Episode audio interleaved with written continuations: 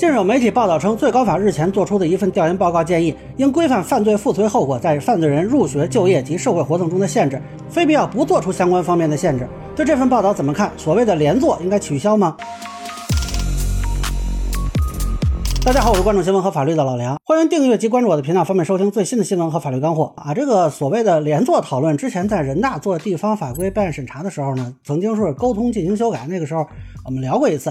那这次呢是澎湃新闻的报道啊，又把最高法的旗号给打出来了，也是挺有趣的一件事啊。但是我觉得媒体的报道多少有点不准确，对于这个报告本身我也有点不同意见啊。我个人认为这个报告的论证呃是有问题的。呃，首先说明的是呢，这并不是最高法做的报告啊。我看了一下，可能是因为最高法的一些社交媒体账号转了这个报告，有些媒体就认为这是最高法做出的。其实报告的源头呢是人民法院报的一月十一日八版刊登的《犯罪附随后果研究》。呃，这里落款说明很清楚啊，是山东省高级人民法院、首都经济贸易大学联合课题组发布的。那课题组的主持人分别是山东高法副院长傅国庆和首经贸副教授刘传稿。那刘传稿呢，还是一个兼职律师。呃，从这个文章看呢，没有任何关于最高法授权或者指派进行研究的信息，也看不到有最高法的人员参与，最多也就是山东高院做了这么一个课题。呃，如果说社交媒体账号谁转了啊，那就是谁做的。那我现在也转了，是不是这个报告也成我做的了？署名的意义啊，就是看报告的源头啊。这澎湃新闻你们平时都不看署名吗？那你们如果转发了一个报道出现假新闻，都算是你们发假新闻吗？还是说你们事多了不打债多了不愁？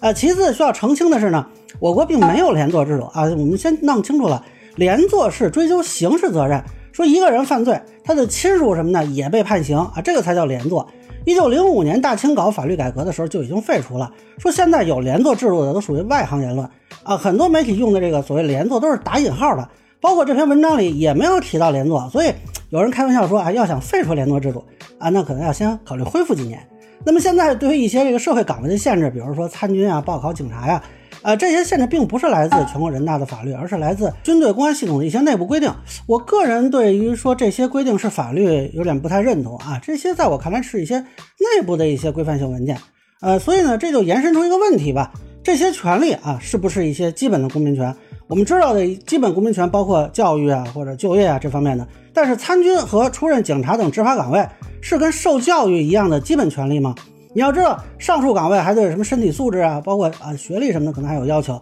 那九年义务教育可没说你身体素质不行就不让你上学，就是你身体有一些，比如残障情况的学生啊，都要想办法说保障其上学受教育。我没听说过这人身体素质不行，说哎还要想方设法保障他去当警察或者参军的。所以我认为呢，不能说把对犯罪人家属的限制全部都认为是对其基本权利的限制。除了刚才说的这个受教育的权利啊，一些什么基本的就业权利啊、工商注注册的权利啊、使用社交媒体的权利都是不能剥夺的。但是如果涉及公共利益和国家安全，比如说军事单位和执法部门基于对更广大的利益的负责的角度啊，那对部分犯罪人员家属做出限制，我认为是有必要的。呃，了解完上述这两点呢，咱们再看这个报告就很有意思啊。其实这里主要是关于犯罪人员本人他负责后果的研究，只有一部分涉及到亲属及其他社会人员。那咱们就把这部分单独拿出来看，我认为这里的论述呢是不成立的。首先，这份报告提出呢，对犯罪人员的亲属设立犯罪负责后果的规范文件，除少数由国家及中央机关制定外，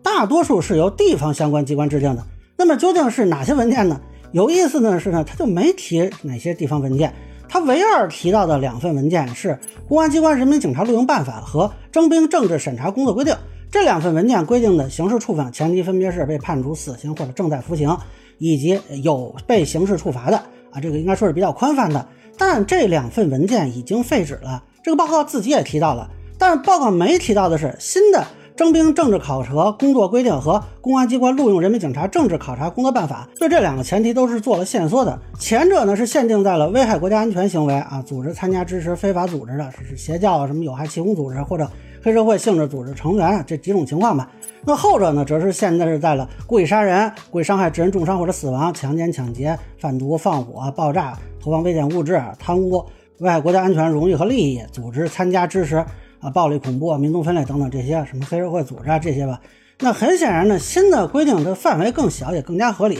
这里并不存在很多人担心的什么危险驾驶等轻微犯罪啊也在列的情况。那么山东高法拿出的这份报告呢？呃，不但是不拿现有的这个规定研究，还去拿出两份废纸的规定说事儿来研究现在的法律附随后果问题，这多少有点滑稽吧？你这个研究起点是不是就值得商榷呢？所以后边的讨论呢就比较有趣了。这课题组认为，大多数情况下，设定相同的负罪后果导致轻罪过失犯罪人和犯罪人亲属承受的负罪后果过多过重，有违罪责相适应、罪责自负等原则。呃，课题组问卷调查结果显示，有受调查人中百分之八十以上的人认为，犯罪负罪后果的设定应当区分重罪与轻罪、故意犯罪与过失犯罪、本人与亲属。那我的问题就来了，现在是没区分本人与亲属吗？有哪个亲属啊是跟犯罪分子本人一样受到处罚呢？不做区分的，你不能说区分就是完全没影响，影响不一样也是区分呀。另外，现在没区分这个犯罪故意的什么重罪吗？